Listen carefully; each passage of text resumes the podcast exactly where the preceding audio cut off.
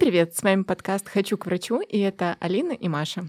Сегодня мы продолжаем разговор с врачом-психиатром, психотерапевтом, сексологом Максим Подоляк. Здравствуйте.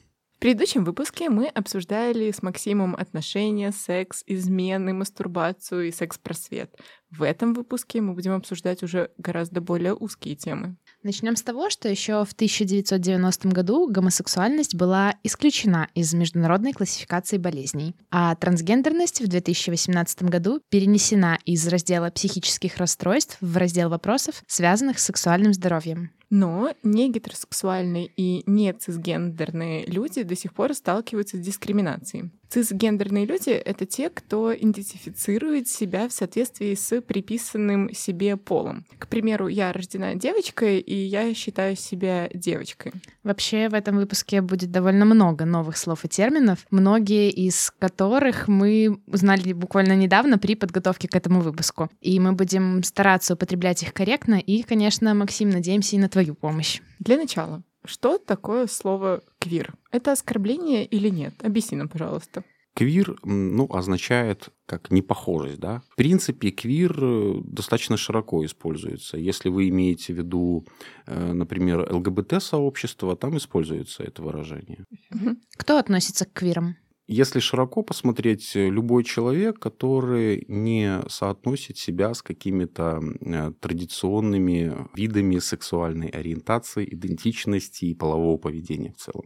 А приведи примеры. Это лица с гомосексуальной ориентацией, транссексуальные угу. лица. Мы просто будем использовать дальше эту терминологию, поэтому разбираемся с самого начала. А вообще, кто или что влияет на то, будешь ты квиром или нет? Ну вот ты рождаешься, мальчиком, девочкой. И можно как-то спрогнозировать, что в будущем ты будешь транссексуалом, трансгендером или гомосексуалом? По каким-то признакам, да, можно, конечно. Потому По что каким? дело в том, что сексуальность э, развивается вместе с человеком, вместе с его другими какими-то проявлениями. То есть например, э, уловить, что ребенка интересуют больше какие-то атрибуты, какие-то вещи, которые характерны для лиц противоположного пола, ну, то есть можно с детства. Это предпочтение там, тех же игрушек, например, когда мальчик играет в куклы, или девочка не хочет носить э, девчачью одежду, например. То есть мальчик, играющий в куклы, это плохо? Почему? Ну, я не рассуждаю с позиции плохо, а, хорошо. Угу. То есть, э, понимаете, IQ 80 это плохо. Ну, хотелось бы побольше. Да. Да, если, если у вас 150, вам бы хотелось побольше. То есть, поэтому ну, вот так, ну, просто есть такая особенность развития. То есть не каждый развивается с теми стандартами и нормами, которые отражены там, в той же медицинской литературе. Но в психиатрии же есть этапы самоидентификации, да, когда ты проходишь вот э, через какие-то этапы в жизни. Вот сначала ты типа рождаешься мальчиком, ты видишь свои половые органы, потом там в отношения в семье, платьишки, голубой цвет. Это же все влияет на самосознание, ну, я не знаю, как это правильно сказать, на самосознание на само И вообще влияет ли это на твою гендерную ориентацию, то есть на то, кто будет привлекать тебя в сексуальном плане дальше? Это выражение самосознания, понимаете? Я думала, что эти этапы, они помогают сформировать тебе себя как э, какого-то человека определенного гендера.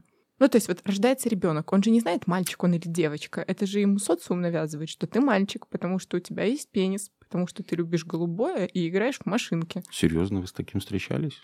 Ну, мне, мне кажется, я где-то читала, что вот есть вот этапы вот это становления ребенка. Они есть, естественно, но они протекают не таким образом. Никто, ну, понятно, никто ребенку не говорит, что он там вот вот он мальчик, мальчик, мальчик, мальчик. Если это ваш ребенок, вы называете его по имени. Угу.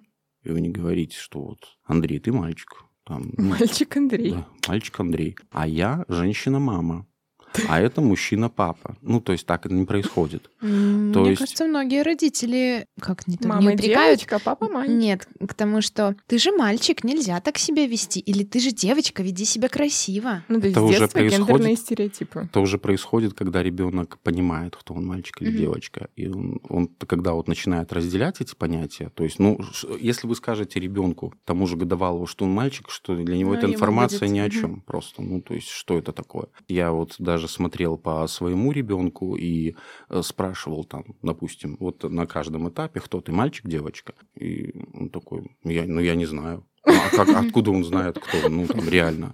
Если я ему скажу, ты мальчик, он, ну, Такой, ну ладно. хорошо, ну, ладно, да, мальчик. Мальчик. И все, и забудет. Если я снова его спрошу, он снова не ответит. А в каком... На... Ну, то есть считается где-то до 5-7 лет формируется вот половая идентичность как раз-таки. То есть в этот промежуток времени ребенок осознает себя лицом того или иного пола. Ну, и когда вот э, в очередной раз я его спросил, ты кто? Он говорит, там, я мальчик, и вот или он идет по улице, и он говорит, вон там девочка пошла, да, как ты понял, что девочка? Он говорит, ну, одежда такая, как вот у девочки. Папа, ну понятно, что за вопрос. Да, то есть он, ну, как бы улавливает какие-то м, атрибуты, но он не может это еще как-то квалифицировать, вербализировать, да, то есть, ну, у него же не хватает этого речевого запаса, но уже какие-то понимания формируются. Ну, и в отношении себя. И проявляется это как раз вот именно в любопытстве к половым органам когда он утверждается в своем самосознании, кто он, когда он буквально себя идентифицирует, например, там, с папой или с мужчиной, потому что у того пенис и у меня пенис. Вот. И это нормально для детей, но, к сожалению, уровень идентичности этот же сохраняется и у взрослых людей. То есть взрослый человек вот, там, дорастает до 30 лет, и он тоже определяет человека по наличию пениса, его пол. Ну, это то есть- первичные половые признаки. ну, это детское восприятие. Ну, ты уже должен был вырасти и понять, что пол Бывает формируется, ну, то есть это многоуровневая структура уже, и она не только учитывает там наличие полов... А если у человека вообще нет половых органов, ну, то что? Кто он?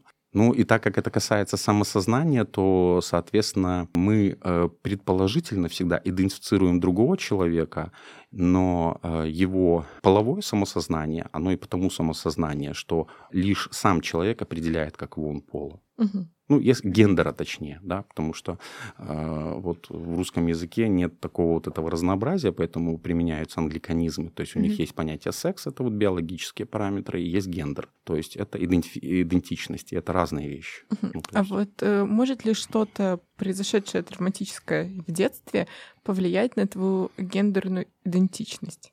Да, мне кажется, не обязательно травматическое, а это там те же, я не знаю, символы радуги, как символы ЛГБТ. Не, мне кажется, это разные вещи. Психологически, Да. вы имеете в виду? Те процессы, которые происходят на более ранних этапах, э, больше влияют э, биологические основы какие-то, как правило. Потому что как может что-то психологически повлиять, вот, ну, например, говорят там, то, что по телевидению показывают. Но если мы учитываем, что ребенка формируется идентичность к 5-7 годам, и при том после того, когда она сформировалась, она не коррегируется на протяжении всей жизни. Ну, то есть человек уже неизменно себя воспринимает определенным полом. Это не может изменяться. То есть до 5-6 лет можно сказать, ребенок гомосексуален или нет? Нет, ориентация формируется в подростковом возрасте. Так, это ориентация, я поняла. Да. То есть до А 5-6 лет он понимает, мальчик он или девочка. Да, да. То есть, возможно, он это не может, вот как ты говоришь, вербализировать, но внутренне он понимает, что что-то не то. Типа, почему мама одевает э, платье, допустим?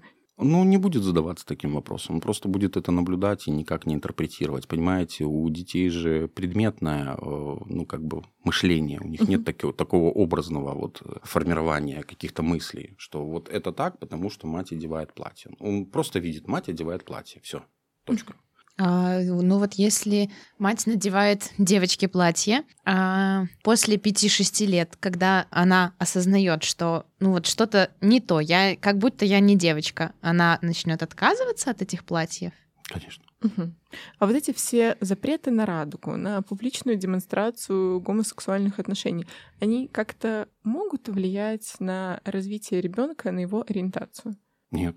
То есть от того, что ты посмотрел, что два там мужчины целуются или две женщины целуются, ничего в твоей жизни у ребенка не меняется. Нет. И ему не захочется попробовать, допустим. Может, и захочется. Это нормально.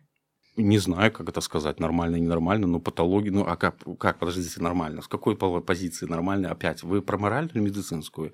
Э, диагноз, если человеку захотелось поцеловаться с, со своим полом, ну это не диагноз, например. Или Мгм. морально, может, ненормально, культурально, религиозно. Понятно. Ну. Ну, я вообще веду к тому, что это же бред запрещать радугу или парады. А Или... как радугу можно запретить?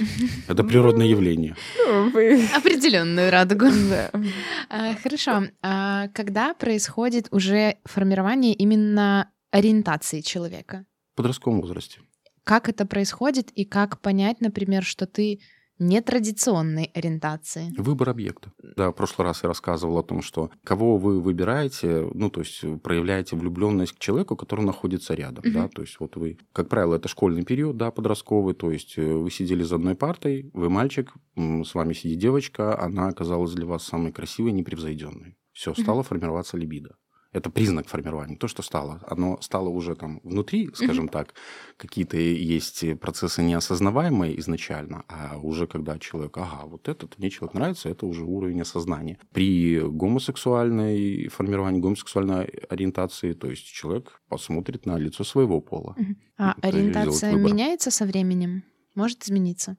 Нет. Понимаете, в чем дело? Э, часто поведение половое путают с ориентацией. Ориентация в э, физиологических рамках не должна, не может меняться. Но, например, э, какая-то травма, какие-то изменения, те же гормональные, какие-то условия определенные могут приводить к изменению того же поведения и могут и приводить к изменению ориентации. То есть, например, в психиатрии есть такое расстройство, органическое расстройство личности. Оно э, формируется вследствие каких-то органических заболеваний, субстрата, да, то есть mm-hmm. что-то и есть то, что повлияло на изменение структуры работы головного мозга. И это может приводить к развитию расстройств полового предпочтения. То есть человек переключается на какой-то другой объект, там, не с человека на собаку, вот, и вдруг начинает. Э, но для этого вот есть такое обоснование. А так, чтобы это произошло само по себе, нет конечно. А вот есть такое понятие, где-то читала, как транзиторная гомосексуальность.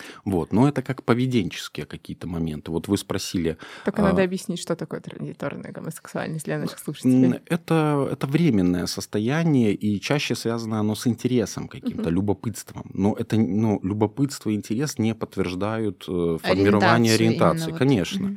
То есть, э, как ты сказала, что захотелось поцеловаться, ну, например, с мужчиной, ну, поцеловал понравился. Если э, дальше последует, ну, например, там понравилось, то уровень того, что это понравилось, это опять не уровень, э, ну, то есть мы на, осознаем, что нам понравилось, но это же реакция нашего тела. Ну, ну то есть вот, вот в, в этом и смысл, что влечение как таковое – это не совсем когнитивный процесс, это реакция наших э, органов организма, ну, вот это, допустим, мы осознаем. твое поведение, сексуальное, и как его разграничить с ориентацией. Если тебе хорошо, если твоему телу хорошо от связи с партнером того же пола, как и ты. Значит, э, это и будет твоим предпочитаемым объектом, значит, это и есть твоя ориентация. Тогда что такое поведение? Ну, сексуальное. Например, два парня э, вступили в половой контакт. Ну. Это поведение? Да. Вот. Ну, то есть они совершили какой-то половой поведенческий акт. Но они же захотели, им понравилось. Ну, а, подожди, ну, мы это еще не обсудили. А они а просто вступили, вступили пока что. Ну, нет, не понравилось. Ну, поведение было сформировано, ну, то есть осуществлено, но это не говорит за ориентацию. А предпочитает э, парень или парень девушку все равно. Интересно. А как тогда бисексуалы? У них все равно есть какая-то ориентация, ну, в плане определенная. То есть кого-то они предпочитают больше? Это э, такой интересный вопрос. Ведутся споры и среди сексологов тоже в отношении бисексуальности, как рассматривать. То есть это действительно ли может быть такая вот двухсторонняя ориентация? А вот, например, в отношении поведения. Ведь многие э, лица с гомосексуальной ориентацией формируют гетеросексуальные отношения. Ну, с учетом социального Социально порицания. это, нормы. Ну, то есть это очень распространено в, в наших особенно странах. И заводит детей. Да, заводит детей. То есть вот поведенческий акт, э, половое угу. поведение гетеросексуальное, да, то есть э, никто же даже не заподозрит. Но при этом э, особого, скажем, влечения к этой женщине он не испытывает. Ну, это, как правило, такие холодные отношения между мужчиной и женщиной, то есть это не будет гармоничным браком в любом случае, потому что, как мы и говорили ранее, что все-таки успешные или удачные сексуальные связи свидетельствуют и о хороших отношениях. Они здесь не будут. Ну, таковыми, так как э, один из партнеров не будет получать полное удовольствие, не будет полностью отдаваться этим отношениям, потому что ну, ну нет этого вот влюбленности, нет этой любви, да, такой половой привязанности к другому партнеру. Ну, соответственно, э, и такого достаточно, конечно. Это мы так... Может, отошли от прошлого какого-то. Нет, э, просто, ну, такие отношения, это же не бисексуал человек. А, Он да. просто скрывается за своей, как бы, вот этой социальной маской, то есть вот. скрывает свою ориентацию. Так вот здесь и возникает э, ну, вот эта полемика вокруг бисексуальности. Человек вступает в гетеросексуальные отношения, но при этом предпочитает гомосексуальные отношения. Считать ли это бисексуальностью? Или, например, у человека были гетеросексуальные отношения, и он понимает, что он гомосексуал, гомосексуал переходит на гомосексуальные отношения, да. И, соответственно, тоже как бы вот, ну, есть что считается ну, испытывает влечение к тому, и к другому полу. Но это вот всегда ставят под сомнение. Здесь долго я рассуждать не могу, к сожалению, так как все-таки нет такой единой точки зрения. Возвращаясь к вопросу, что сексуальная ориентация формируется в период полового созревания. Ребенок, наверное, в этом возрасте испытывает наибольший стресс, потому что организм меняется, социальное давление школы, и часто дети не могут ни с кем этим поделиться. Да. Сам ребенок может обратиться к психотерапевту? Это зависит от законодательной же тоже базы. То есть, в принципе, с родителями, да, ну, как бы самостоятельно обратиться ли может психотерапевту, к детскому психотерапевту. Честно говоря, не могу вот сходу ответить на этот вопрос. Не имел, такой, не имел такого опыта. Когда с родителями обращались, да. А чтобы сам приходил ребенок, не знаю. А вот какой запрос у родителей? Ведь, ну, родители Исправить же как бы... или... Или, наоборот, поддержать? Ну, конечно, исправить чаще всего. То есть это же обеспокоенность родителей за ненормальное половое развитие. И, ну, это вполне объяснимо, понятно. Ну, И что ты делаешь? Если мне становится очевидным, какая там ориентация или идентичность формируется у ребенка, ну, естественно, я разговариваю с родителями. Э, в таком случае объясняю. Пациент становится именно родитель. Объясняю, да, ну, то есть буквально ликбез провожу, что ну, есть вот такое явление, и как бы повлиять на него с медицинской стороны невозможно практически, и это в принципе доказано. Угу. Да, почему этим не занимаются? Не лечат от ориентации, То есть, По факту идентичность, ориентация — это те вещи, на которые никто никак не может повлиять. Вот она какая заложена, такая она и будет. Так? Ну, по сути, да. Раз вот мы уже заговорили, что родители приходят с запросом, чтобы исправить как бы своего ребенка, а как ты думаешь, почему до сих пор у нас в обществе шеймят квиров? Почему есть такое? И вот если, ну, это если мы э, определили, что вот уже как есть изначально, какая идентификация, какая ориентация, то так оно и будет. Что бы ты дальше не делал? Немножко расширю ваши взгляды. Это в любом обществе, на самом деле. То есть, когда... Э, При... Ну, в нашем, я имею в виду не только в нашей стране, а, наверное... Это везде так. Угу. Когда вы говорите о вопросе толерантности, вы хотите это провести через какую-то интеллектуальную э, стезю. Но не воспринимать э, не похожего на нас человека или иметь какую-то негативную реакцию. Это, по сути, наша биология.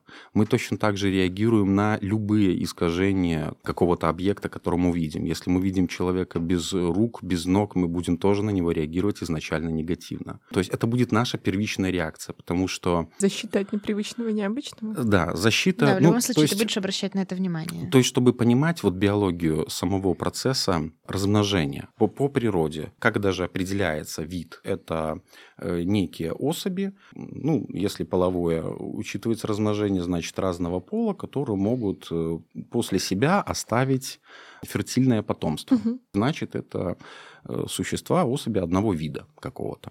Отбор также партнера, то есть вы же э, производите его именно с учетом того, чтобы оставить наиболее дееспособное потомство, mm-hmm. да, и, соответственно, вы ищете, ну, скажем так, это сейчас человек знает много всяких там принципов, признаков, там как что, а представьте, что человек находится, ну, на каком-то своем примитивном этапе развития, даже не интеллектуального, а культурного, да, то есть mm-hmm. он делает все инстинктивно, буквально, он испытывает влечение, а как он это испытывает. То есть он же не просто у него возникает половое возбуждение, вот тут пробегала какая-то коза, и он ее э, оплодотворил.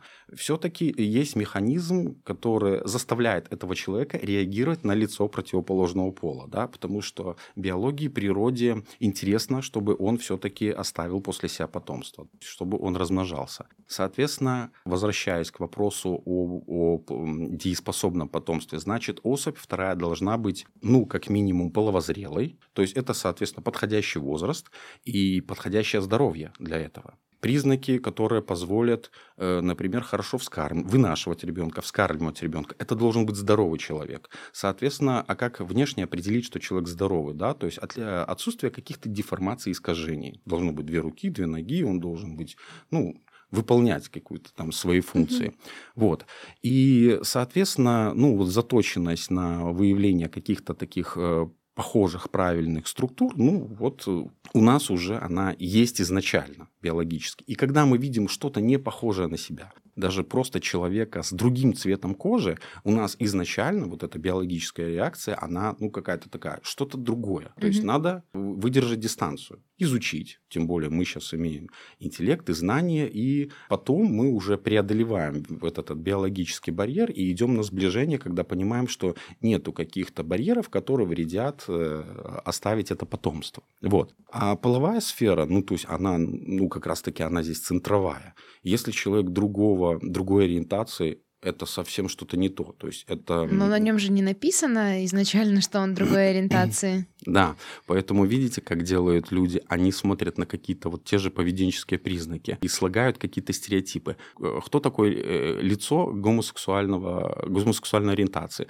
Это какой-то такой женственный мужчина обязательно, да, то есть какой-то вычурно одетый, какой-то угу. жеманный, который будет вот как-то говорить э, манерно и делая жесты, да, то есть вот... Еще он дизайнер одежды стереотип. Да, то есть формирует формирует стереотип, потому что это облегчает просто идентификацию вот, э, данного человека. Mm-hmm. Хотя это может быть совершенно не так.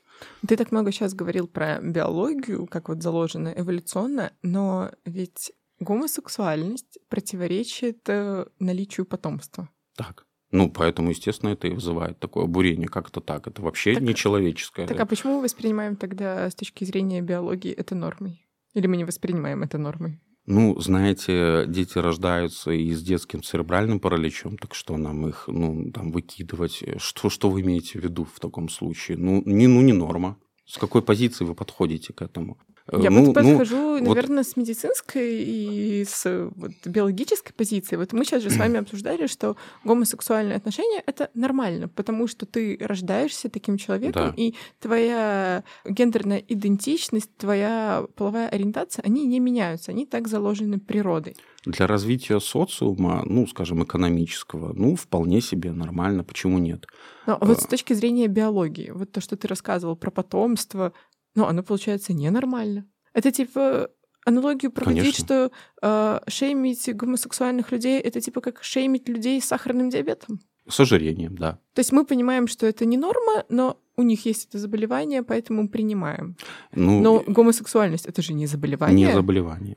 Это, ну, я, парадокс. Я, я не раз ну почему? Я не говорил о заболевании, я говорил о неком искажении. Если мы увидим лысую женщину на улице, ну, то есть лишенную волос, мы будем точно так же к ней относиться. Ну, то есть это что-то какое-то не, не, ну, выбивается это из социума. Необычное из, такое. Ну, ну что-то необычное. Раньше, да, женщины брюки Поч... не носили. Ну, да. типа... Почему и квир? Необычный. Лысая женщина. Тоже можно сказать, что квир, ну... Своего рода, да. Ну, пирсинг, тату на теле тоже это все э, фрики есть даже такое понятие. Это почему дается? То есть как, как ну то есть вот отделение, что это как не совсем ну то, что соответствует там биологии человека, например. Ну, есть такое. Ну и что? Ну, почему не воспринимать? Ну, норма это не норма. Это уже как... Э, уже как есть, да. Да. Как э, искать себе гомосексуальную пару? То есть как не попасть в просак? Вот я девушка, я поняла, что мне нравятся девушки, а, и где мне найти тоже девушку себе в пару? Ведь у нас же это все достаточно табуировано. Соцсети. То есть Тиндер наше все. Понимаете, в чем дело? Вы мне задаете такой вопрос. Э, ну, мне кажется, твои пациенты могут с тобой делиться информацией, могут. где они находят себе, допустим, партнеров. Я уверена, что Соцсети, делятся. конечно. Соцсети. Конечно. А есть какие-то закрытые клубы у конечно. нас в стране? То есть... Конечно. По любым сексуальным предпочтениям есть клубы. А как ты считаешь, почему лесбиянки считаются более приемлемыми, нежели геи? Мне трудно сказать. Я, честно говоря, даже не размышлял об этом, но замечал, что есть такое ну, явление. Такое есть, да. О, да. целуются две, две девочки, а, да. а если там два парня, то, то все. заднеприводные. Ну вот именно задний, понимаете, тут что-то связано с фантазиями человека, я так понимаю. Ну, что он себе придумывает в этот момент, что он хочет оказаться между двух этих девушек, я не знаю. И то же самое, почему заднеприводные? Ну, нет э, такого явления, что там анальный половой акт распространен среди гомосексуалов. Наоборот, ну, это крайне такая ну, низкая или крайняя мера, которую ну, прибегают, потому почему? что это ну, травматично просто. То есть, опять же, это все от незнания больше? От конечно. неинформированности. Ну, конечно. Ну, ну и тех фантазий, которые имеет человек. Как вот, ну, ну там, заднеприводная. Ты, что ты, а как, как ты себе в голове это представил, что, что люди совокупляются, и да. ты себе в голове это удерживаешь. Ну, попытался представить, как это происходит. Ну, как бы это, ну, зачем тебе это? Ну, или почему у тебя это происходит? У меня такой вопрос, почему у тебя это происходит? Как это у тебя вдруг так Потому вот появились что это такие... стереотипно, да, так везде транслируется в кино, что гомосексуальные мужчины занимаются именно анальным сексом. Да, где вы такое кино видите? Да везде. Везде. Да? Да. Это не то, чтобы я какое-то кино специфическое смотрю, просто в любом сериале, где есть такие сексуальные сцены, это, скорее всего, будет показан анальный половой акт. Да, ну, возможно. То я... есть, мне кажется, эта проблема не в том, что человек такой, о, моя фантазия, я сам себе такой придумал. Это транслируется обществом. Ведь, ну, ты заднеприводный. Почему? Потому что занимаешься анальным сексом. Почему? Потому что везде так говорит. Геи только таким сексом занимаются. Ну, типа... Не, ну, а то, что это показывают в кино, кино это же тоже чья-то фантазия. Ого, как глубоко копать надо. Не, ну кино вообще это не отражение жизни, это всегда фантазия. Ну, конечно, это не отражение жизни, но кино формирует иногда у людей какие-то... Очень, притом сильно влияет на формирование... Понимание или представление жизни. Да, об определенных вещах. Может быть такое, конечно. Ну, почему? Ну да, наверное. Ну, я просто не знаю, как здесь в данном случае формирует вот этот стереотип, что это так да. да, происходит. Я просто даже не знаю, насколько это стереотип, да, ну, то есть как бы... Ну, значит, надо больше фильмов посмотреть других. Возможно. А вот раз мы затронули тему кинематографа. Не так давно уволили вот э, сотрудницу из Диснея, которая продвигала в компании именно вот каких-то небинарных персон в мультики вписывали, гомосексуальные персоны в мультиках. Как ты вообще относишься к трансляции в детских мультиках таких вот моментов? Не стандартная для большинства людей, допустим, вот гендерная идентичность или ориентация? А я вырос на таких мультиках. На каких? Что, что это такие за мультики? Чебурашка. Ну, погоди. О, ну... Ну, я поэтому не знаю. Я впервые увидел четкое разграничение по гендеру. Это в диснеевских мультиках, например. Колобок, вот я, я не кстати, знаю, кто какого пола. Вот, э, ну, вот почему... блин, я, кстати, вот реально сейчас не да, задумалась об этом. Потому что, да, в Дисней так оно прогремело, что уволили эту девушку, потому что компания потеряла огромное количество денег из-за того, что в мультиках появились гомосексуальные персонажи. И я сейчас поняла, что да, колобок непонятно какого пола. Для меня колобок мальчик вообще, чебурашка для меня мальчик. Вот, видите. А, а мышка Джерри?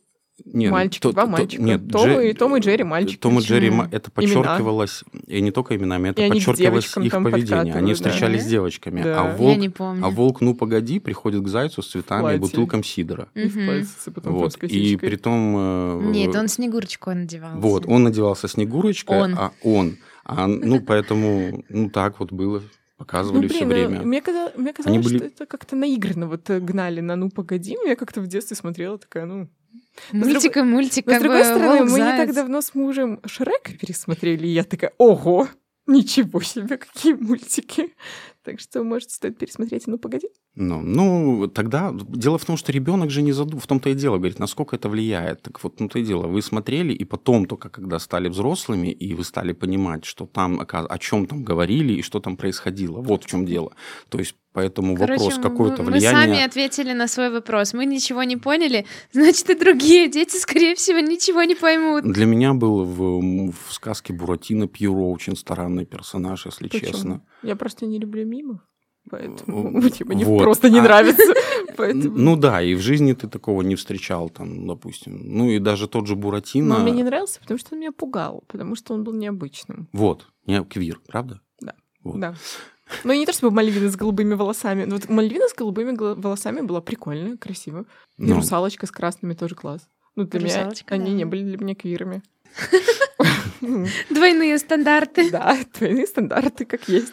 Да, поэтому, когда обращаешь потом внимание, ну вот именно это потомное, это когда вы уже хорошо знаете, понимаете, представляете. А как это повлияло на то, когда вы не имели представлений, не знаю, честно говоря, сложно судить.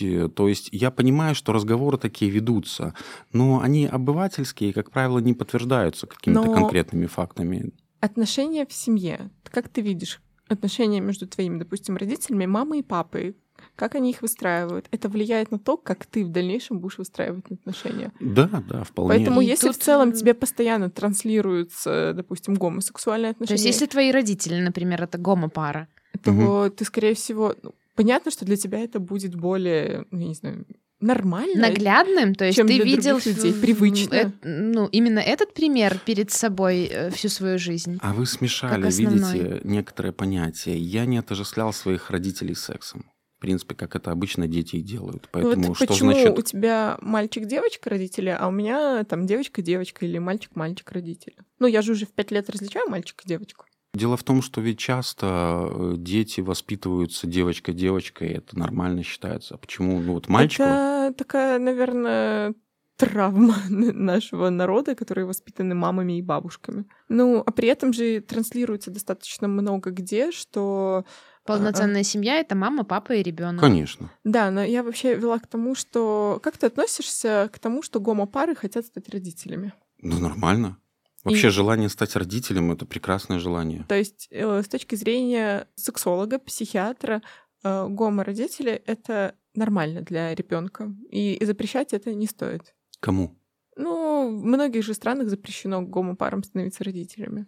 Да, да. Так, а почему, если mm. это так, то почему? Э, Причем При... в прогрессивных странах запрещено. Понимаете, здесь тонкая грань какая-то. Вот какую информацию вот в данном случае я могу выдать? Дело в том, что я знаю конкретно, что воспитание гомосексуальной пары ребенка не формирует у него гомосексуальность. Почему? Точка. Ну, все исследовано, доказано. Нет, нет такого Но, ну, а явления. А почему вот мы готовились почему? к этому выпуску, и есть статистика, что в гомосексуальных парах на 9% выше вероятность развития гомосексуальных детей? Не знаю такого. Ну вот мы нашли такое. Не могу комментировать, не могу, не знаю. То есть, ну, исследования такие, не очень понятно, чему верить. Ну, там же, наверное, и ответ.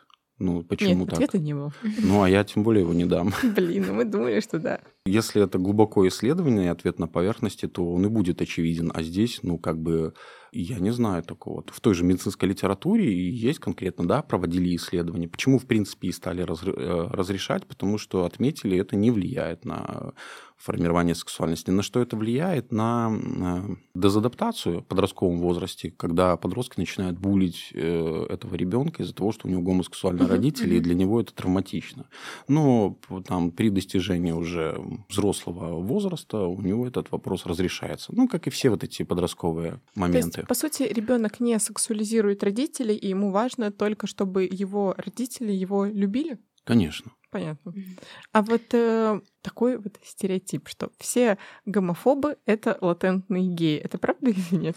Э, за всех нельзя отвечать, но есть, опять же, да, то есть ссылаясь на э, исследования, есть, что отрицание такое жесткое, агрессивное, это тоже не происходит неспроста. Я могу, например, говорить даже вот за собственный опыт, но на примере э, педофилии. То есть я замечал, что педофилы ведут активную борьбу там, по отлову, выявлению других педофилов. Вот это я Ого. точно вот замечал, что вот они прям там какие-то вот организации, они там их вылавливают, отлавливают, избивают там и все прочее. Притворяются маленькими девочками, переписываются, а потом тырят. То есть э, ну, основной... отслеживают как-то, да.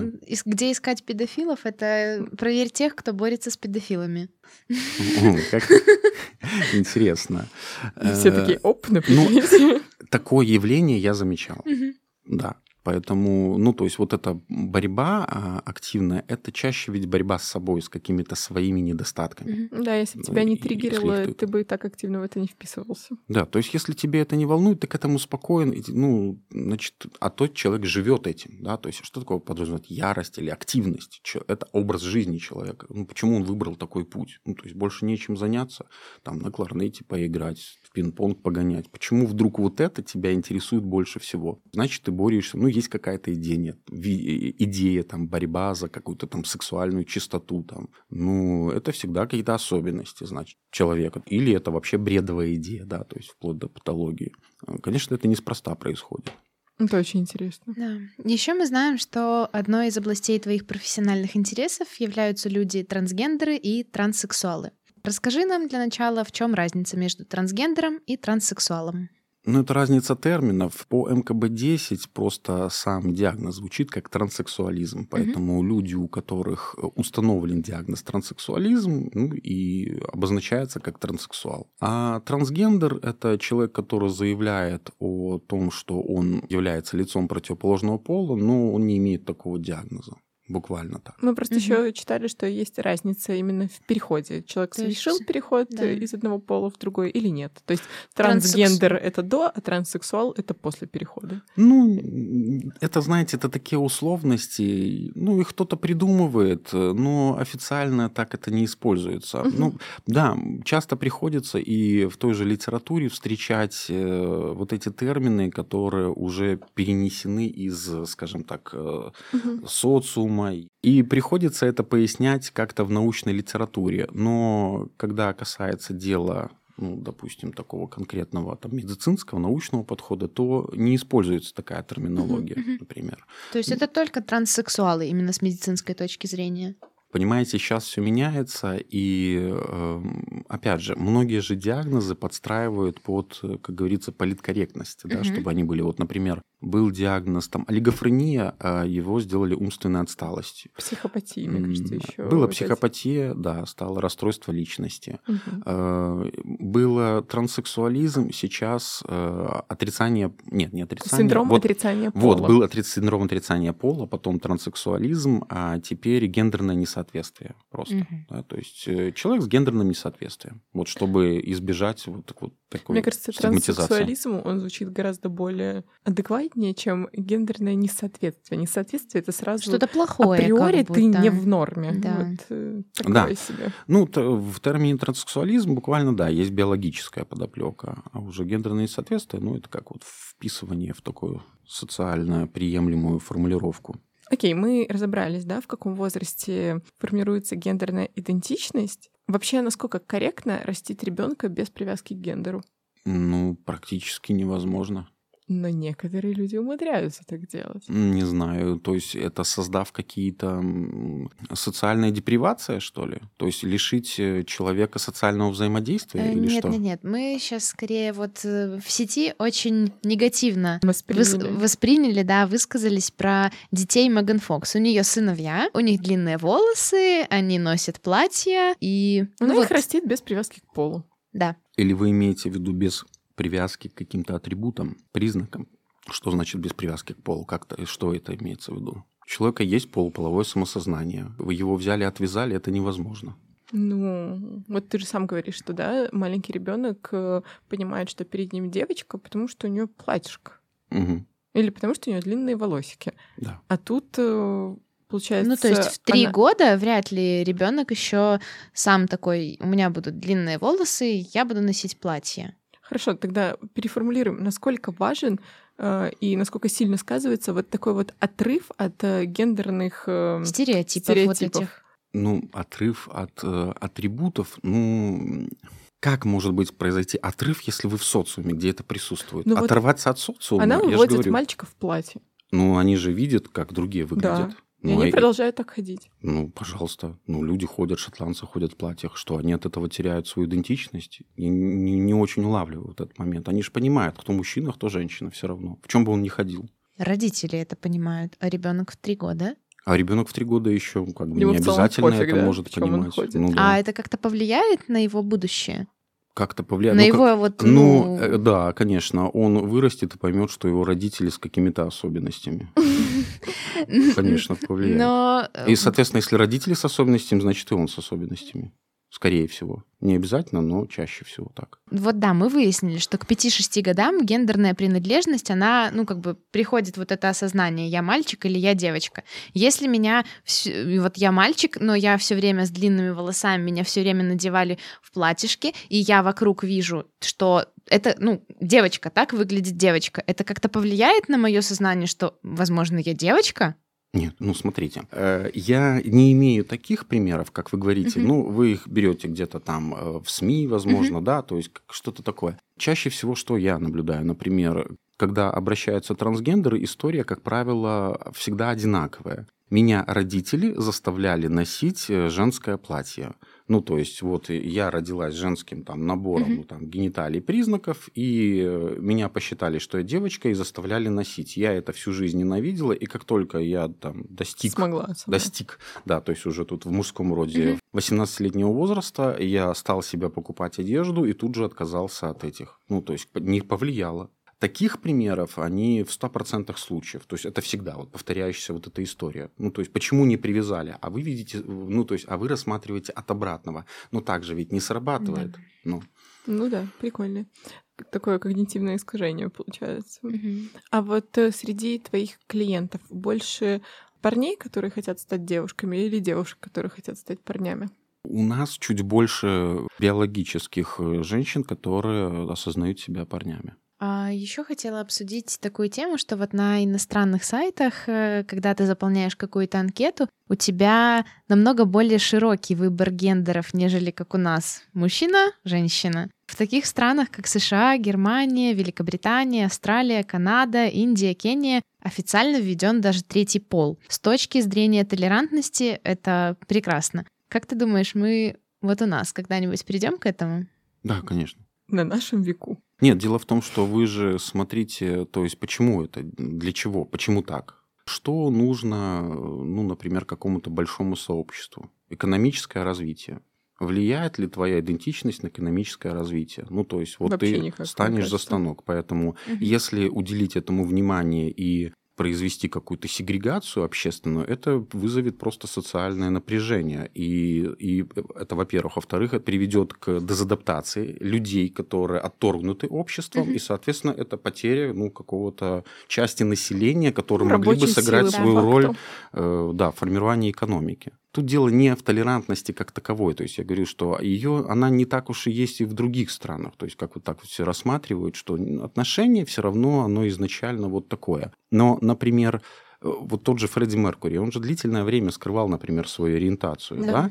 Но теперь мы знаем точно, что у него и все-таки и болезнь даже возникла вследствие не, незащищенного сексуального контакта. И подумать, а если бы и, даже в том обществе он э, как бы раньше раскрылось, что он гомосексуальной ориентации, а ведь в Великобритании, вот, например, даже был фильм про создателей этой шифровальной машинки. Э, Алан игра, Тьюринг. Да. Игра да. да, да, да, где вот Камбер, Камбербэтч, Камбербэтч играл. Да, и это же вот и было в Великобритании, но это немножко там послевоенное время, и в итоге вот как его лечили, да, да то есть да, его, да, уни- да. его уничтожили буквально, да, там морально, физически его отторгло социум, ну и все. То есть нет человека. Хотя вклад свой сделал. И ведь то же самое вот произошло бы с Фредди Меркури, например, э, если бы это раньше раскрылось. Но так как он просуществовал со своей этой ориентацией, ну, сейчас бы еще бы было проще, то есть э, и мы бы не увидели там, ну, много же ведь поклонников, и это все-таки культурное влияние такого угу. большого масштаба. То есть, соответственно, здесь все-таки вот эта игра с полом, да, она что сделает? Она просто часть населения, которые могли бы сделать свой значительный вклад, просто нивелируется. А зачем? Ясно. Давай поговорим про то, как сменить пол. Разные аспекты, там и юридические, психические, гормональные, э, хирургические. Более корректно это смена половой принадлежности, так как э, пол имеет много детерминант. Первичные признаки, вторичные, там гонадный, э, хромосомный пол, да, его да, невозможно, невозможно изменить. Да, понимаете. Поэтому э, меняют изначально половую принадлежность, это смена документов. Нужно какую-то комиссию психиатрическую проходить перед сменой пола? Конечно, проходится ряд обследований. То есть вот, допустим, давайте конкретно. Я росла понимала, что я ощущаю себя парнем, мне 18 лет, я хочу сменить пол. Какие мои действия? вы обращаетесь к, ну, сейчас это врачу, психотерапевту консультативно-поликлинического отделения РНПЦ психического здоровья. Угу. Там начинают вести наблюдение, ну, или учет, как угу. по старинке Сколько это называют. Это наблюдение, Минимум учет? год. Угу. И что оно все включает? Это же не шоу Трумана. Посещение, ну, то есть человек приходит на прием, ведется медкарта, проводится ряд э, исследований, психологическое исследование, психиатрическое, сексологическое исследование. Посещения оформляются в виде дневников, плюс еще параллельно проходят дополнительные исследования в виде генетического исследования, гинекологического, урологического. Терапевтическое обследование, как правило, мы получаем сведения из поликлиники по месту жительства, и психиатрическое исследование еще дополняется стационарным пребыванием, ну, то есть пребыванием в стационаре. Это какой-то отдельный стационар для людей, которые хотят сменить пол? Ну, это рынок психического Не, здоровья. у вас же есть разные отделения. Типа для людей с пограничными расстройствами, там, с деменцией. Отделение, где неврозы, как правило, лечат, Ясно. конечно. То есть, То есть это довольно трудоемкий процесс. ну да. да. А вот нету такого при смене пола, вот, допустим, когда женщина хочет сделать аборт, она приходит в поликлинику, ее пытаются отговорить. В психиатрической практике такого нету? Пытаются ли отговорить человека от смены половой принадлежности? Понимаете, здесь такое рутинное обследование, что человек, который доходит до комиссии, ну, э, он проходит э, достаточно много таких препонов, этапов, Мгм. которые сами по себе уже могут остановить. А много Э, кто останавливается, не дойдя до конца? Ну, есть определенный, конечно, процент. Останавливается, ну, влияют, например, родственники. Тоже еще, ну, там начинается такое давление оказываться. А отговорить... э, Нет, здесь... э, Ну, опять же, даже при абортах, это ж не то, что отговорить. Ну, как, как в таком, не делай этого. Не так же ж говорят, правильно? То есть предлагают какую-то информацию, которая раскрывает... Ну, э, знаете, информацию можно преподносить и с давлением таким хорошо идущим. Типа, если да. ты это сделаешь, все. ну, Больше Жизни больше не будет. а, И зач- детей а зачем не будет. проводить давление? Ну, Разве это, можно? Это вопрос к нашему, наверное, менталитету. У нас так Я часто делают. чаще... Нет, я так не могу делать. И, э, понимаете, есть же тоже манипуляции. Если я даже попытаюсь такое сказать, то человек скажет, что, ну, в таком случае э, вы будете ответственны за то, что я покончу жизнь самоубийством. Это очень такая частая практика. И вот И вы это э, тоже наблюдали, кстати. Мы нашли статистику, что 41% транслюдей заканчивают жизнь самоубийством. Можно ли считать смену половой принадлежности профилактикой суицидов? Нет. Это, это как-то будет неверно, потому что, в принципе, вообще транссексуализм, этот диагноз, не предполагает э, суицидальный... Ну, то есть в критериях нету Мгм. так- такого... Ну, понятно, что это не явления. диагностический критерий Да. поставить диагноз транссексуализм, но просто люди в нашем обществе часто подвергаются дискриминации и давлению, и это Вот. вот уже влияет на Вот, да. суицидальные риски. Ну, э, то есть это вы говорите о том, что у человека проявляются другие расстройства психические, которые приведет, приводят к суицидальным рискам. То есть это Да, расстройство... но ну, из-за того, что он, ну вот, Что на допустим, хочет давит. сменить пол, он транссексуал. Ну, то есть вы э, понимаете, здесь же правильно, много факторов. То есть Да, есть да, человек, который, э, он хочет изменить пол, транссексуал, как он пришел к суициду? То есть он длительное время испытывает на себе какое-то давление, порицание, отторжение. Так? Мгм. То есть у него э, формируется замкнутость, появляется тревожно-депрессивная симптоматика, которая приводит к, просто к ухудшению психического состояния и в итоге приводит к негативному такому. Вот ты упомянул то, что иногда пациенты могут угрожать врачу-психиатру тем, что из-за вас я покончу жизнь Да, самоубийством. да, есть такое. И это частая вообще практика? Это Нет, же- нет. Это чаще встречается среди, среди лиц с расстройствами личности. И как на это вообще реагировать? Да никак. А если реально закончить жизнь самоубийством? Ну, та- я же это отмечаю. Ну, я что могу? Я могу рекомендовать ему госпитализацию. То есть ты отмечаешь такой пациент, мне сказал, что из-за меня он покончит жизнь самоубийством, рекомендую госпитализейшн. Да? Все? Ну, а Ну, ка- а какие что мои... ты Что будешь я- за ним следить? Сталкер? Ну, вот вы же тоже врач. У Перину вас- подложить? у вас- Понятно, что не идти на поводу, но... Ну, у вас тоже может, ну, например, на приеме человек о таком заявить. Ну, что вы У сделаете? меня такие обычно, так я говорю, у вас аппендицит. Нет, доктор, я покончу жизнь самоубийством, если это будет аппендицит. Мне так не говорят. Нет, они отказываются от операции, что равно покончить жизнь самоубийством. И ты такая, вот отказ. Ну, причинение, да, ущерба себе. Ладно, хорошо, возвращаемся к нашим комиссиям. Вот человек дошел до психиатрического исследования. Комиссия подтверждает, у вас э, транссексуализм, мы меняем вам что? Юридические документы первым делом? Или Да. Юридические. Через сколько можно физически поменять? э, После того, как сменены документы, в частности паспорт, еще год наблюдения. И еще одна комиссия. Да. Хорошо. А в течение этого времени гормон, э, гормоны принимаются или Нет, только после второй комиссии, но, как правило, пациенты сами принимают гормоны. Мгм. где они их берут? Подпольно. Через интернет, там, ну, я не знаю. Это уже Ну, как бы... Я в своей жизни была на трех сменах пола. Две, кстати, две смены пола, мальчик в девочку и одна девочка в мальчик, и уже были подготовленные пациенты, ну, я имею в виду то, что после гормональной терапии уже приходили. То есть, да, Официальный или неофициальный? честно говоря, я не спрашивала. Ну, как-то... У меня был сам интерес к хирургическому вот э, вмешательству, что такая диковинная операция. Я даже ну, не очень знала, что у нас такое делают, ну, там, три года назад. А потом, да, оказалось, что вот у них комиссия, я так понимаю, в конце где-то лета, плюс-минус. И вот по осени начинаются операции по смене пола в отделении. Интересно очень. То есть, по сути, минимум два года на вот эти комиссии нужно, чтобы прийти к хирургической смене пола. И плюс э, при этом, э, ну, мы же говорим про гениталии, да, можно же еще делать параллельно мастектомию, удалять матку, к примеру. Вот, ну, это все проходит очень интересно, но очень травматично и сложно. И я вот даже наблюдала... Очень травматично, да. Ну, операции в целом очень-очень травматичные. 8-9 часов делали операции. И формирование, да, э, пениса из лоскута предплечья там или лопатки, ну, это будет не тот орган, который вы себе представляете. Но вообще, в целом, я наблюдала за тем, как относятся врачи в отделении к таким пациентам по-разному. Обычно именно хи- хирурги как-то относятся с таким принятием, а вот э, старшее поколение, такие 60 плюс, ну, агрессивные. Прямо у нас даже были конфликты с анестезиологом одним из-за того, что он такой «это». Говорю, в смысле «это»? Это девочка. Обращаемся как к девочке. Ну, тяжело, конечно. Да, мы же уже говорили о нетолерантности часто у нас. А как часто люди жалеют о своем переходе? Были ли у тебя такие пациенты? А, Были, которые сменили документы и не смогли адаптироваться. Вот дело, дело ведь в чем? В адаптации. То есть насколько, вот насколько тебе будет житься потом с этим.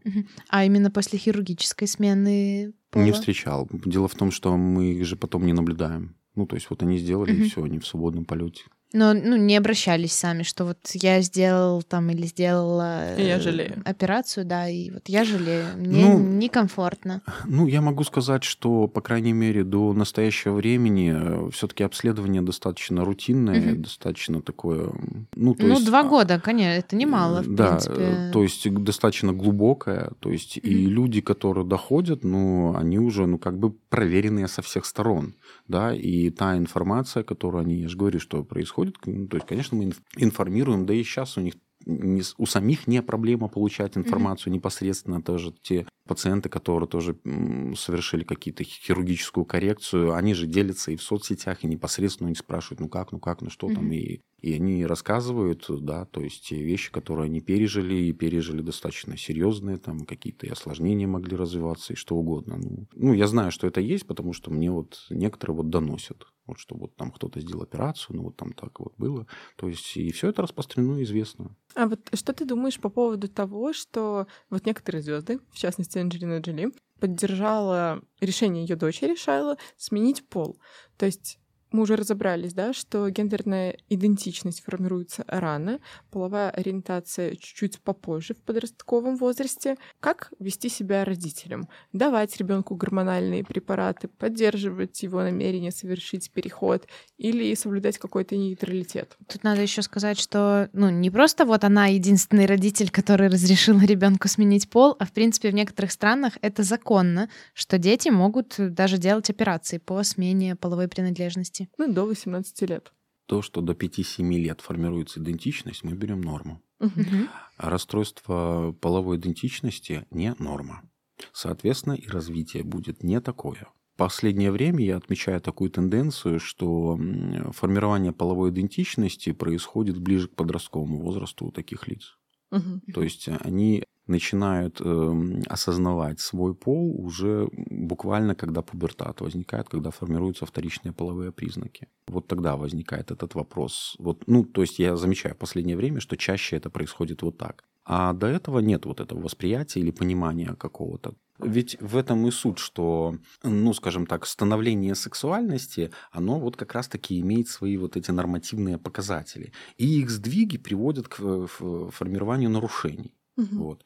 То есть э, предусмотреть этот сдвиг, ну то есть э, как-то спрогнозировать или провести профилактику практически невозможно, потому что ну, здесь играют роль какие-то более такие глубинные биологические процессы. Ну, чаще всего связывают с гормональным сбоем там, в утробе, например, матери, который происходит, эм, или там в период э, родов, ну, то есть на таких вот моментах. Поэтому э, здесь скорее позиция нейтральности. Угу. То есть э, это должен действительно быть какой-то осознанный выбор, и человек должен быть действительно зрелым. И не надо забывать, что многие эти состояния сопровождаются расстройствами личности, и порой даже нарушение идентичности может быть не первичным, ну вот как при транссексуализме, угу. а может быть а может быть а, одним из э, признаков э, того же расстройства личности шизофрении, да, еще каких-то других отклонений. Почему психиатрами ведь наблюдаются? Чтобы исключить психическую патологию, при которой наблюдается расстройство полового предпочтения, для того, чтобы вот его как бы...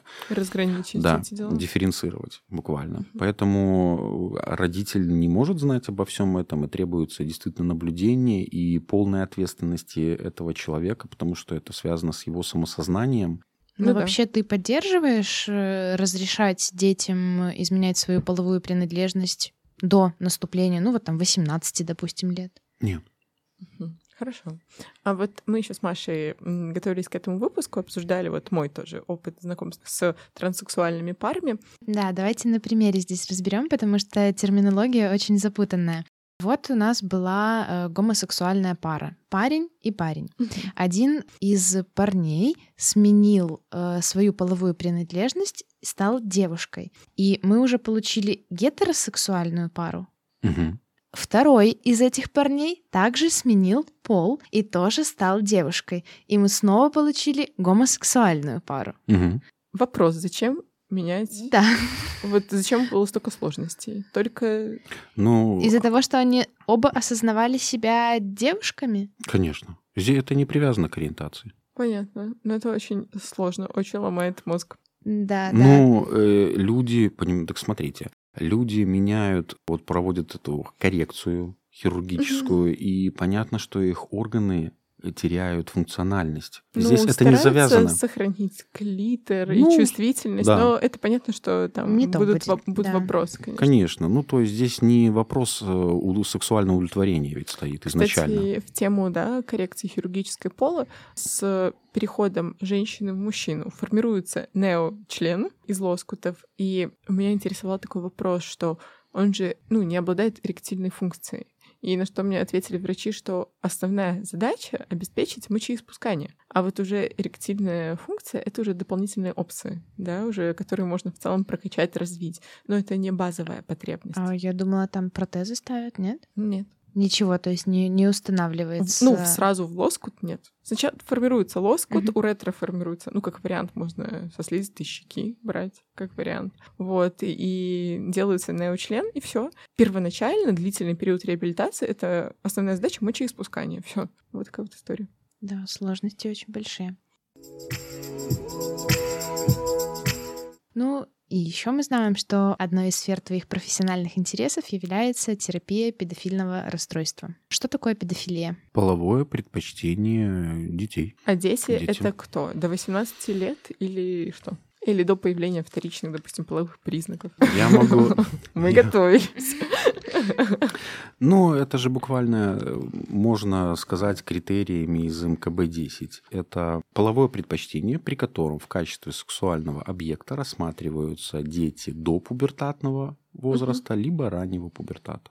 Ясно. То есть какой это может быть возраст, пубертат э, имеет вариации. Да? Ну, например, в, в американской классификации они определили до 13 лет включительно. Но, опять же, все равно и они же тоже рассматривают э, вот эти половозрелые признаки. Имеются или не имеются. То есть не имеется, значит, это относится к... К педофилии. Да, Если есть- и в 13 имеются, то это как бы не случай педофилии. Ну, надо рассматривать индивидуально. Мгм. То есть, опять, почему вот именно такого возраста интересует. Если только такого возраста интересует человека, значит, ну, это какая-то особенность, это же половое предпочтение, Мгм. да, то есть Мгм. человек э, выбирает вот именно такой объект. А как вообще становятся педофилами? Вы так спрашиваете, это, знаете, как профессия какой-то, выбор такой. Как стать педофилом? Кем я хочу стать, когда вырасту? Наверное, Вообще, буду вот начнем с того, это выбор человека, либо Или это как нет, ориентация, либо да, или это как как идентичность. ориентация, идентичность, то есть какой пол есть, такой Да, есть. конечно. Ну, как это выбор? Кто То будет ты- выбирать, если за это голову отрубают в других странах? Ну, Ну, как это можно нет, выбрать? Кто-то как бы, я не знаю, засовывает себе в половые отверстия разные предметы. Да. Ну, то есть как бы, ну ты же сам это выбираешь. Я Ну, имею в виду, ну, какие- опять же, исходя Какие-то из чего? предметы для этого предназначены, Алина, Блин, я подожди. имею в виду сексуальные девиации какие-то. Так это же девиация, отклонение. В чем выбор? То есть ты, ну, не, не, ты не такой, ты особенный, ты другой, ты не так развился. Почему у тебя появилась такая потребность? Мгм. А Да, что ну да, влияет на логично. то, что ты можешь стать педофилом? То есть это м, генетика, воздействие факторов внутриутробно или, Или травмы детская травма? Все может быть вместе. То есть Э, ты есть- рождаешься сразу педофилом, либо ты становишься педофилом? Ну, э, сказать, э, рождаешься ли ты педофилом, сложно, потому что, как я говорил, что психосексуальная ориентация формируется в подростковом возрасте. мгм. Да? Ты не рождаешься с подростковым возрастом, правильно? Но для этого есть какая-то основа, да, то есть для этого есть особые изменения, глубинные, которые, в принципе, не заметны, не наблюдаются вот так вот. Ну, А как, вот как, что-то в принципе, касаемо нейрофизиологии, можно что-то отследить? Нейрофизиология, да, есть, кстати, по данные по нейрофизиологии, это инверсия активности полушарий. Ну, то есть есть же данные, что у, у женщин и мужчин работа головного мозга отличается. Да, то по-разному. есть вот, э, вот изменение вот этой активности есть. Есть э, данные по поводу изменения некоторых структур головного мозга, например, там истончение мозолистого тела, то есть этой перемички между полушариями головного мозга, формирование контура нейроповеденческого полового возбуждения, то есть оно тоже иначе происходит.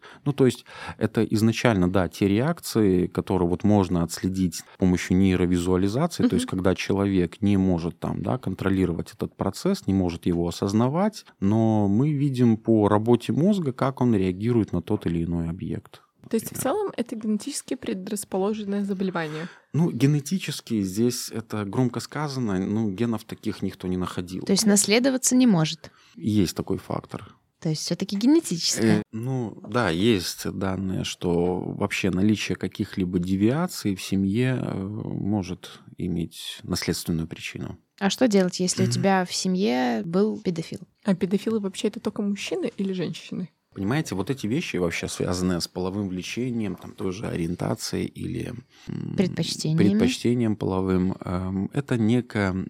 Здесь играет роль тоже некая многофакторность. Да? Почему мы учитываем различные аспекты, как и биологические, так и психосоциальные. Ну, например, э, такого, чтобы, вот как вы говорите, человек рождался с педофилией, э, наверное, так, так не бывает, да? Такой гемофилия, Но педофилия. всё. Так же, как человек рождается с алкоголизмом, тоже такого нет. Но наследственный фактор играет роль, да. То есть есть некий механизм, он уже, ну, скажем так, работает, что у человека имеется ну, некий базис, есть какая-то готовность организма воспринимать и потом воспроизводить какое-то искаженное поведение, в том числе и половое. Вот. Э, Этот базис, да, может формироваться и с учетом какой-то генетической наследственности, и с учетом изменений э, в процессе э, беременности и родов, и впоследствии травм, ну не таких, как говорится, вот детских там, да, там психологических, а вот травм конкретно, где повреждаются структуры головного мозга, там впоследствии асфиксии, еще чего-то. И плюс, то есть вот имея уже эту готовность, есть такой механизм, когда, например, человек фиксируется на э, выраженном эмоциональном переживании. То есть почему вот э, бытует такое мнение, что ребенок, которого, там, допустим, изнасиловал педофил, уже потенциально становится педофилом. Но не каждый. Это не так. Я наблюдал лиц, которые ну, в детстве были изнасилованы такими мужчинами, и, но формирование у них происходило нормальное. Вполне, то есть ничего, никаких девиаций не наблюдалось. Это опять подтверждает вот это правило, что есть некая э, поломка уже изначально, то есть есть какая-то какой-то вот угу. некая платформа, на которую вот тоже изнасилование может лечь таким образом, что это зафиксируется у ребенка, и он станет, э, когда у него начнет формироваться половое влечение, он станет воспроизводить вот этот паттерн поведения. Угу. Да вот. вот еще раз повторюсь, педофилы это только мужчины? Но, как, э, допустим, указано в классификаторе, что чаще наблюдается у мужчин. Но не только. То есть, если ну, чаще, значит, соответственно, есть и женщины. Ну, не только, но я не случаев, Не встречал? Да, и не сам не встречал, и описаний тоже никаких угу. не видел. А какую ориентацию имеет педофил? А здесь, когда мы уже говорим о расстройстве полового предпочтения, здесь мы уже не говорим об ориентации, потому что ориентация относится к нормальному развитию всегда. Угу. То есть гомосексуальная, гетеросексуальная это ориентация, да, это не рассматривается как патология. А когда расстройство полового предпочтения, ну то же самое, зоофил какую имеет ориентацию? Ну, да. Некрофил какую имеет ориентацию? Фетишист какую имеет? Садист какую имеет ориентацию? То есть здесь вопрос не в ориентации, как правило, то есть а в предпочтении объекта, который имеет значительное отхождение от нормативного объекта какого-то по половозрастным признакам и по, по иным, там вообще человек, не человек, мертвый, живой и прочее. А сохраняется ли у педофилов критика к своему состоянию? У некоторых да, у некоторых нет. А от чего это зависит? Зависит от личности, в частности, и зависит от э, интеллекта того же. А педофилы, которые осознают свое состояние, они идут к врачу, да? либо Нет. они просто живут с этим? Ну, живут с этим. И как? Ну, то есть в чем разница? Совесть как бы не мучает? Ну, то есть, не знаю. Мучает, как. но тут дело не ты в совести. Ты говоришь, что критика сохранена. То есть да. как проявляется сохранение критики? Болезненное отношение к тому, что ты не такой. То есть он делает и страдает? Есть. Да, конечно. А у тех, у которых нет критики, они просто делают. Ну да. Ну, в упрощенном варианте, в принципе, так и есть. Понятно. А педофилы могут испытывать влечение ко взрослым людям? Могут. Это вот э, когда меня спросили про эксклюзивные отношения, вот я и подумал, что есть эксклюзивная, не эксклюзивная педофилия, и стал думать, о чем вопрос. То есть эксклюзивно, да, когда имеется в виду, что влечение сугубо к детям, не эксклюзивное, когда могут быть и отношения со взрослыми. Потому что стереотипно, опять же, в фильмах, в сериалах у многих педофилов есть семьи, есть дети. Ну, это так оно и есть. Это не стереотип. В большинстве угу. случаев так оно распространено. Вопрос скорее в том, близкие люди, они не замечают каких-то странных наклонностей? Или не хотят замечать? Эм, То есть я не представляю, как можно жить и не замечать того, что человек ведет вторую такую жизнь. А вы близкие какие имеете в виду? Родственники? Семья, или... близкие друзья. Ну, близкие друзья и семья, которая живет с человеком э, вместе. Они на то и близкие, что они, да, не замечают этого просто. А, одни не замечают, другие э, не просто замечают, видят, знают, но покрывают. Например, как часто жены мужей своих. Почему жены покрывают мужей в таких случаях? Очень большой вопрос. Ну, то есть есть много факторов из-за зависимости жены, там буквально финансовой, материальной, из-за психологического давления, из-за каких-то социальных э, последствий из-за недалекого ума. Мы с Машей вместе учились, и у нас был цикл по судебной медицине, и нам рассказывала преподавательница, что она проводила вскрытие ребенка годовалого, которого весь год от рождения насиловал отец, а мать это знала. Да. И ничего с этим не делала, да. И это вот... распространенные, да, Ужас. вещи. Насколько распространенные? Ну, Вообще, какой процент педофилов в обществе? Ну, он как-то высчитан?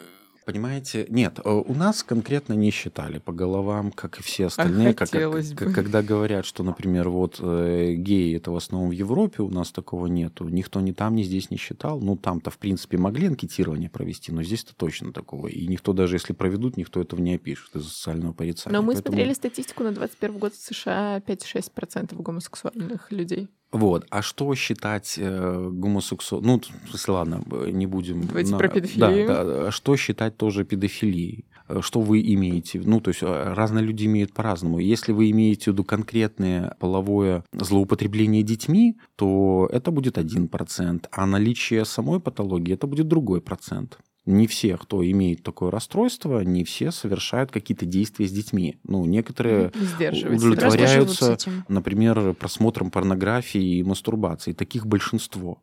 Ну, ты говоришь, так большинство, как будто это очень много людей таких. Я имею в виду большинство именно, ну, то есть, если брать в процентном соотношении, то те люди, которые переходят на какой-то там уровень э, действий, то это от, от 1 до 7%. А ну, вообще большинство человек абсолютно с среди. э, расстройством педофильным может прийти к тебе? Вообще приходят люди к тебе с таким запросом? Э, Что я, вот у меня какие-то странные, мне Фантазии, кажется, да. допустим. э, с педофилией нет, не приходили. То есть все таки критика и страх быть...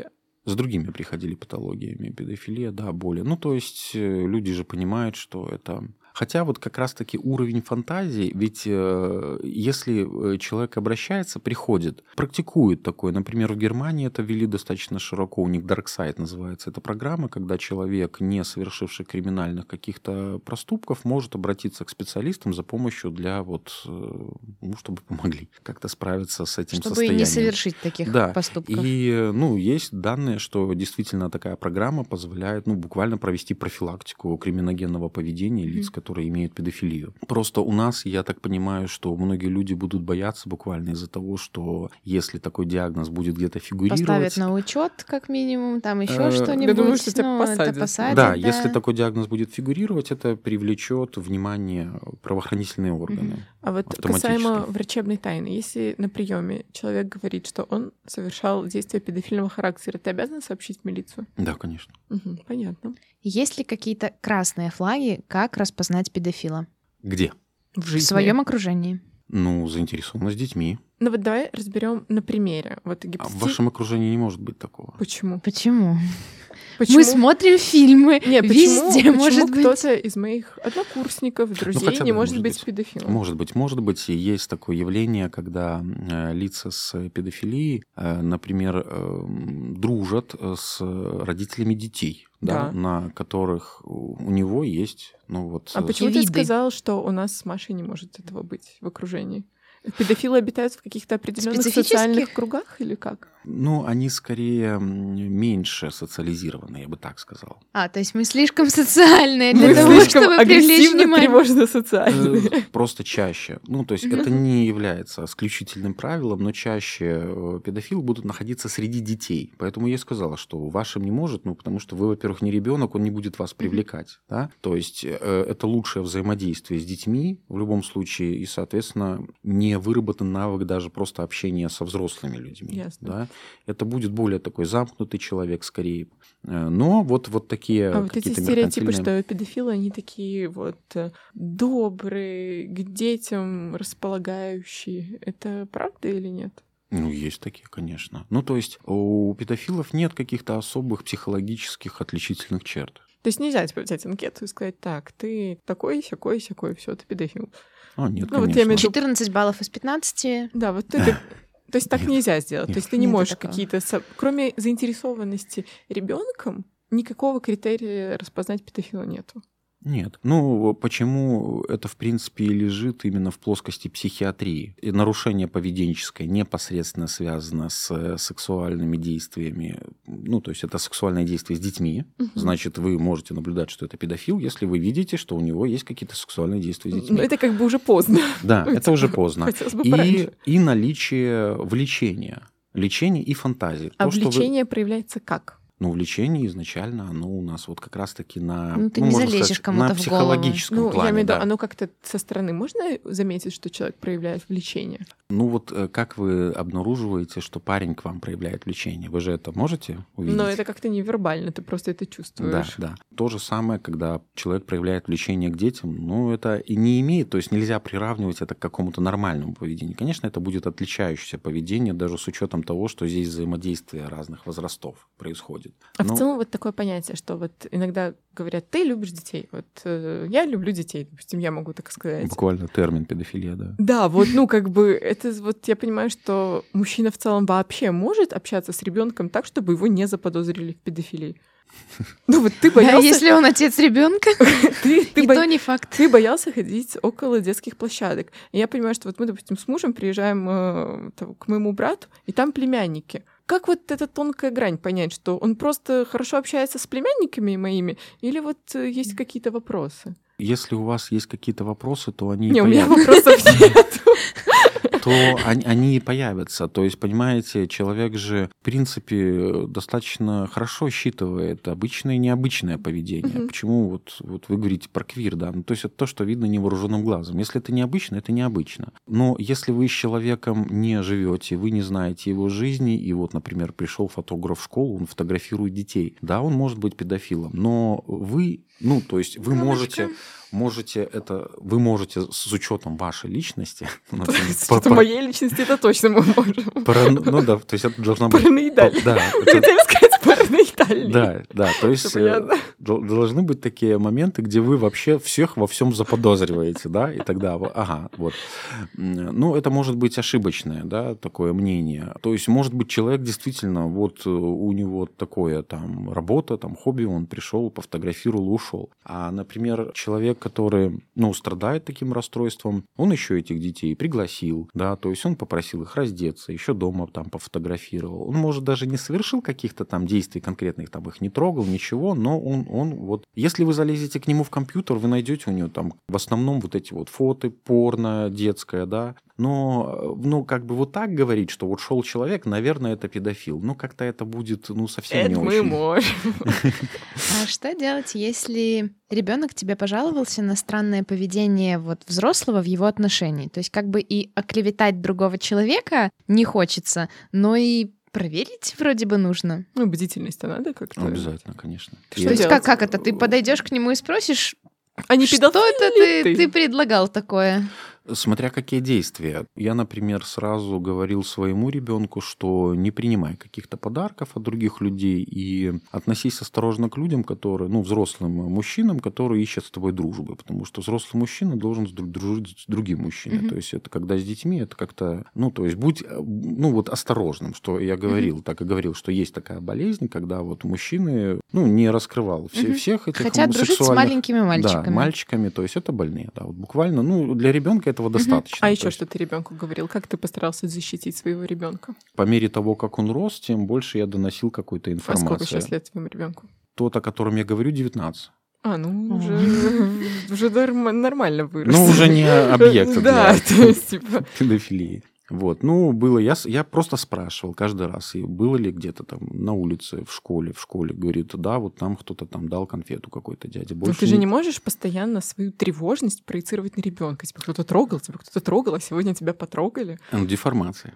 Да. да. Вот, то есть ты проецировал есть свою было, тревожность да? на ребенка. Да, да, конечно. А вот э, что делать? Вот Маша спрашивала, ребенок пожаловался, ты заметила, что, э, допустим, какой-то из твоих родственников как-то проявляет повышенный интерес э, к ребенку, и вот ты понимаешь, что что-то не то. Как проверить это? Как вывести человека на разговор? Нужно ли выводить человека на разговор о педофилии? Нет, ну а как вы увидите? И он же ж не дурак. Так ну, просто что постараться делать? оградить контакты вот, с этим да, человеком. конечно. Тоже сказать, ну, что ты лезешь к ребенку? Ну, тебе он надо сейчас. То есть ты вот пришел, сидишь в компании. Тебе надо сейчас дети. Ну, какой тебе интерес к детям? Ну, и тогда человек немножко стесняется просто. Так хорошо, ты по факту... Ну, ты защитил, может быть, своего ребенка, а от другого, другого ребенка. Ну, ну он мой... найдет себе другого ребенка. Конечно, конечно. А что, значит, конечно? А что, что мы будем делать? А этим? что я сделаю? Возьму, надену на него наручники, пойдем в тюрьму сражаться? Ну, да? то есть, да, моя... давайте сделать так. М... Ну, нет, э, ну как? Э, не, ну, у, понятно, у меня нет ничего. Шутки, но... Ну, у меня нет ничего для того, чтобы я вообще, в принципе, мог как-то обвинить человека. То есть это мое подозрение, это моя проблема угу. и одна из проблем. Но основная моя проблема это создать безопасность для собственных детей. Короче, я, по я поэтому факту, родитель. пока ты не споймаешь человека на конкретных каких-то действиях с ребенком, типа потрогать в интимных местах, фотографии или поцелуй или секс, то ты ничего не можешь предъявить человеку. Mm. И ничего не можешь сделать, кроме того, как ограничить своего ребенка от этого человека. Ну, конечно. Так это касается не только педофилов, а Что-то а, любого, этого мало. А любого человека, ну как мало? Вы можете выйти, и вот э, есть масса мужчин, и к тому же некоторые страдают садизмом, раптофилией, которые совершают изнасилование. А раптофилия это что? Это склонность к нападению с изнасилованием или без. Угу. Ну, то есть она может происходить. Ну и вот тут тоже тут вопрос к ориентации. Чаще всего, ну, изнасилование совершается это именно женщин. Как вы разграничите, что вот шел мужчина, он э, гетеросексуал или он садист. Тем более... Это зависит от моего э, параноидального настроения. Да, то есть вы что делаете? Вы, при, ну, то есть вы вот идете вечером, да, например, и видите, что там какой-то идет мужчина, и больше никого нет. Ну, то есть у вас повысится чувство какой-то опасности, осторожности, вы там перейдете дорогу, ускорите шаг и еще что-то сделаете, да? У вас есть подозрение, что он таким может быть. Вот вы мне тоже задаете такой вопрос. Так, а если он реально там насильник, то есть как вы оградите общество от него? Блин, очень сложно. Подбежали к незнакомому мужчину, дали в пах и вызвали милицию. Приехала милиция, что он вам сделал? Ничего. А чего? Я, думаю, что чувствую. Да. Я чувствую, что он насильник, ну, например. Ну и в итоге так и никто и не узнал, да, кем он был на самом деле. Ну так и здесь то же самое. То есть как вы можете взять и обвинить человека, который реально ничего не совершил? То есть это же у вас в голове тоже прокручивается. И я понимал, что я, у меня много этой информации, конечно, много этих дел, которые я прочитал, и много лиц, с которыми я, и, ну, то есть имел профессиональную такую связь. И, конечно, поэтому у меня и были тоже свои вот эти вот фантазии, если можно так сказать. Если педофил все-таки свои фантазии реализовал и какие-то действия в отношении ребенка были сделаны, какая ответственность за это? Смотрите, э, первое, четко надо, во-первых, разграничить э, педофил или человек, который совершил какие-то сексуальные действия по отношению к детям ребенку. Это разные вещи. А... Педофилия это диагноз. Сажают угу. не за диагноз. Можно это... совершить э, сексуальное действие по отношению к несовершеннолетнему, неполовозрелому ребенку, не будучи педофилом. То есть оно одно исключает второе, а второе не исключает первое. Что?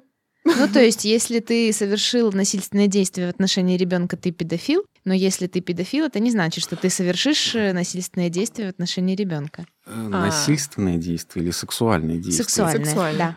А, а что относить к сексуальным действиям? Ну вот вы показали порно ребенку, это тоже может быть посягательство на половую неприкосновенность. Ну окей, допустим, вот э, показали порно, какая за это ответственность? Ну уголовная, конечно. У тебя стоит диагноз педофилия и при этом все равно уголовная ответственность. Конечно. Если как это болезнь, почему за это предусмотрено уголовное наказание, а Потому, не лечение? Ну, пока нет в стране таких механизмов, которые бы предусматривали лечение. Они готовятся, то есть, э, да, есть такое, что... То есть, э, как вообще происходит э, наказание человека, который совершил растление малолетнего, получается? Нет, ну это не совсем, видимо, корректный термин в этом случае. Вот действие педофильного характера.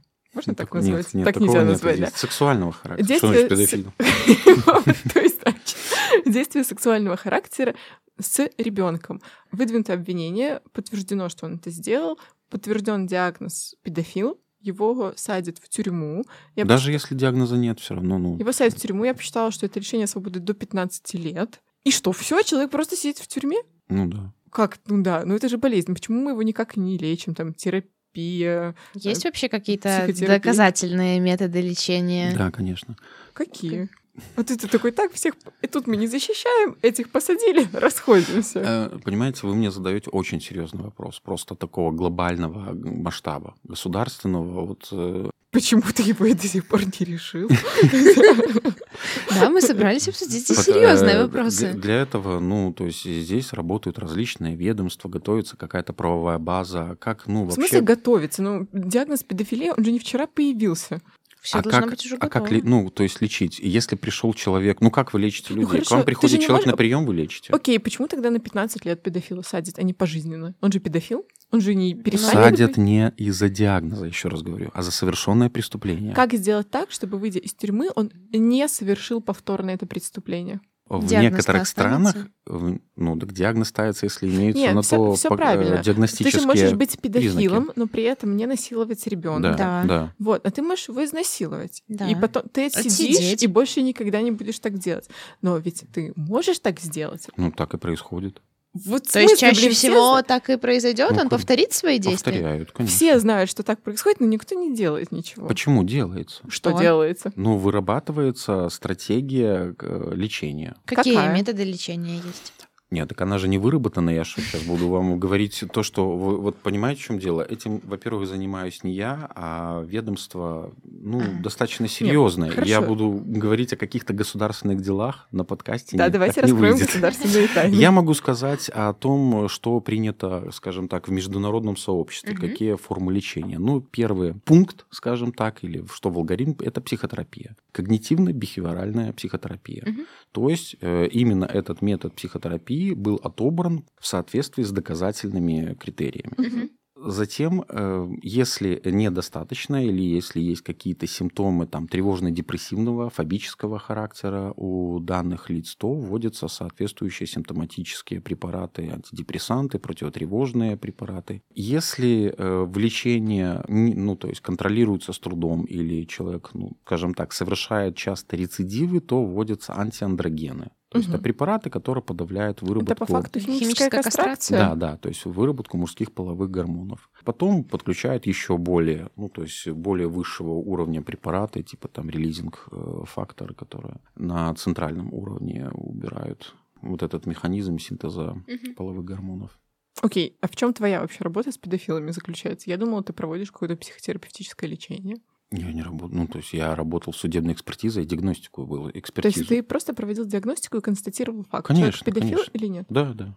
Ясно, интересно. А почему ты вообще выбрал такие области специализации, как э, педофильное расстройство, транссексуалы, гомосексуалы? Но я же получал э, переподготовку по сексологии благодаря своей экспертной деятельности. А нельзя без экспертной деятельности получить переподготовку? Можно. Поехал в институт, заплатил деньги и все, получил переподготовку, как обычно. А ты сделал как? А я получил от ведомства, где я работал. Понимаете... Я просто не понимаю, как устроено у нас вообще это все. Как-то очень запутанно и как будто А что неэффективно. это все? Ну вот даже профилактика повторных педофильных э, поступков. Профилак... Ну, то есть этого не было выработано. Ну, это что же со временем? Вы думаете, как бы мы, ну, как бы... Как бы да, как бы Сексологическая прошло, ну, экспертиза год появилась в шестнадцатом году. Ну, это только, Вообще это только, недавно. это только когда стали просто вот устанавливать И- эти раз, диагнозы. Что значит сексологическая экспертиза появилась в шестнадцатом году? Что Ну, до этого делали? Как вид отдельной экспертизы. Никак, ну, устанавливали педофилию, А. но экспертов, в принципе, не было. Это привлекались клинические сексологи или психиатры. А вот когда уже стало это отработанной какой-то системой, когда вот и отдел появился, это в шестнадцатом году возникло. А вот То есть еще развиваться и развиваться все это. Но еще Да, то есть здесь имеется поле для развития, оно развивается. Ты в 2018 году давал интервью какому-то изданию и сказал, что ну, на тот момент за пять лет количество задержанных в стране по статье педофилия увеличилось в 16 раз. Мгм. С чем это связано? С раскрываемостью. С раскрываемостью. То есть э, количество педофилов э, не увеличивается, именно раскрываемость лучше становится Конечно. этих Да, преступлений. да. Ну, хоть от этого немножко легче. Становится, да, это раскрываемость, потому что, ну, то есть э, проблема актуальна, на нее более обратили внимание, стали информировать население. Вот э, есть у врачей предписание, что они должны со- сообщать правоохранительным органам. Ну, то есть проведена работа, скажем так, с населением, Мгм. которая помогла лучше, эффективнее выявлять э, данные элементы. Уровень информированности населения, в Конечно. принципе, повысился. И... Да, Мгм. Да. Мы уже заканчиваем наш выпуск, и как-то все так на печальной ноте немножко. Может быть, ты скажешь что-то приободряющее для нас и наших слушателей? Дело в том, что здоровая сексуальность — это такое состояние, которое помогает а, относиться к сексуальности, к своей и окружающих спокойно. Ага. Понимаете?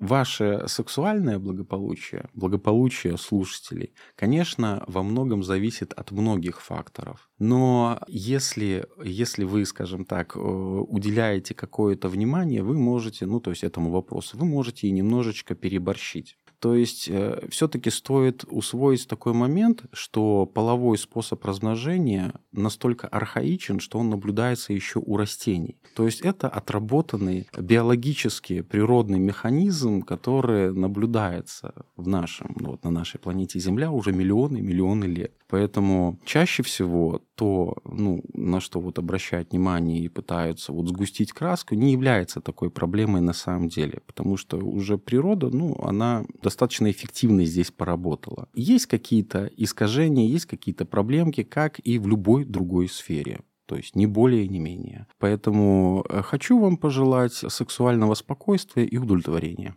С вами был подкаст «Хочу к врачу» и наш приглашенный гость, врач-психиатр, психотерапевт, сексолог Максим Подоляк. Будьте внимательны к себе и окружающим. Всем пока, еще услышимся. До свидания.